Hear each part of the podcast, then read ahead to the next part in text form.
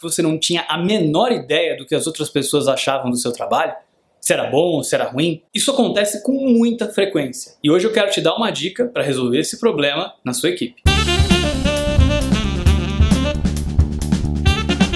No episódio anterior, a gente falou um pouquinho sobre feedback e como usar o feedback para melhorar a eficiência do processo seletivo na sua organização.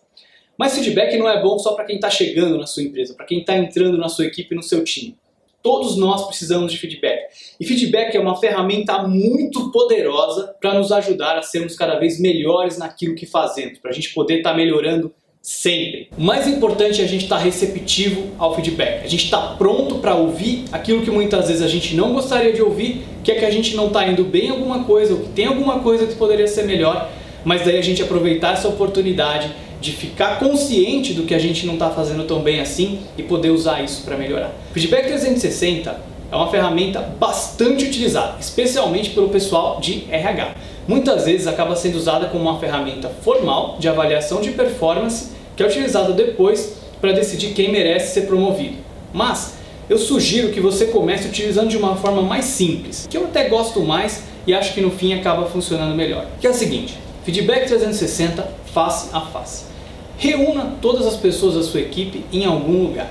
Pode ser numa sala de reunião na sua empresa, pode ser num restaurante, aonde você achar que as pessoas vão se sentir confortáveis. Prepare elas antes, fale sobre o feedback 360 e como funciona. O importante é você dizer o seguinte, pessoal, nós vamos criar uma oportunidade para que todo mundo possa falar para todo mundo o bom trabalho que cada um está fazendo e ainda o que cada um pode fazer para se tornar ainda melhor do que já é. Então, o nosso objetivo não é atacar as pessoas, não é falar simplesmente dos defeitos por falar, mas é que no final dessa reunião todos saibam o que podem fazer para se tornar ainda melhores e que todos possam também saber o que estão fazendo bem na visão dos outros membros do time, na visão das outras pessoas. É basicamente isso. Você como líder, como facilitador, como uma pessoa que propôs né, o feedback 360, é importante que comece por você. Então você vai pedir para que as pessoas falem, te deem feedback. Cada um então vai falar para você. E aqui tem uma das dicas mais importantes. Não se defenda, não responda. Então, por exemplo, se alguém diz para você, olha, você está indo muito bem, esses são seus pontos positivos, o que eu gostaria de dizer para você melhorar é procurar focar mais. Eu sinto que você anda muito distraído. E aí você tentar se explicar, você tentar responder, dizer por que você parece estar distraído, mas que na verdade não, você vai entrar na defensiva e vai impedir que as outras pessoas depois falem sobre o que você pode melhorar. Então, no fundo, não importa se você concorda ou discorda com o que a pessoa te disse. Escute e agradeça no final.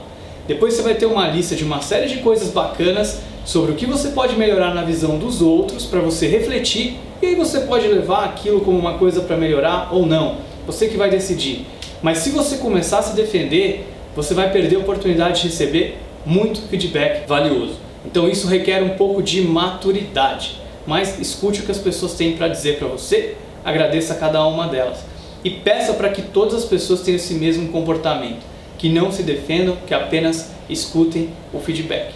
É importante uma maturidade do time para não atacar as pessoas, para saber falar de uma forma eficiente, de uma forma que a pessoa perceba que no fundo o que você quer é que ela também melhore e não atacá-la, não fazê-la passar vergonha na frente dos outros ou algo desse tipo. Se você sente que o seu time não tem maturidade suficiente ainda para fazer esse exercício dessa maneira, eu sugiro que você faça de uma forma que a coisa fique um pouco mais anônimo, mais sutil. Em vez de as pessoas falarem umas para as outras diretamente, coloque um envelope com o nome de cada um na mesa. Cada uma das pessoas então vai pegar esse envelope com o nome de outra pessoa, vai escrever um papelzinho em, que estava em branco com o feedback, vai deixar anônimo se quiser, e colocar no envelope. Esse envelope vai passar por todas as pessoas do time. Então, como você tem um envelope com o nome de cada pessoa e todo mundo passou por esse envelope, no final cada um vai levar o seu envelope com o feedback de todas as outras pessoas para casa. E ninguém mais vai ouvir esse feedback. Nem o chefe, nem os outros colegas, ninguém. Então aquele feedback vai ser simplesmente para que a pessoa leia e ela possa usar aquilo para melhorar. Eu sugiro que você faça esse exercício de feedback 360 num período mais ou menos trimestral, que é quando as coisas evoluem o suficiente para que você tenha novos inputs, novos feedbacks para oferecer e também que as pessoas vão ter para te oferecer para que você possa, enfim, melhorar com tudo isso. O que você acha desse exercício? Você já fez? Tentou fazer na sua equipe? Deu certo? Não deu certo? Entra no canal do YouTube, deixa o seu comentário, não esqueça de dar o seu like e se inscrever no canal. Obrigado!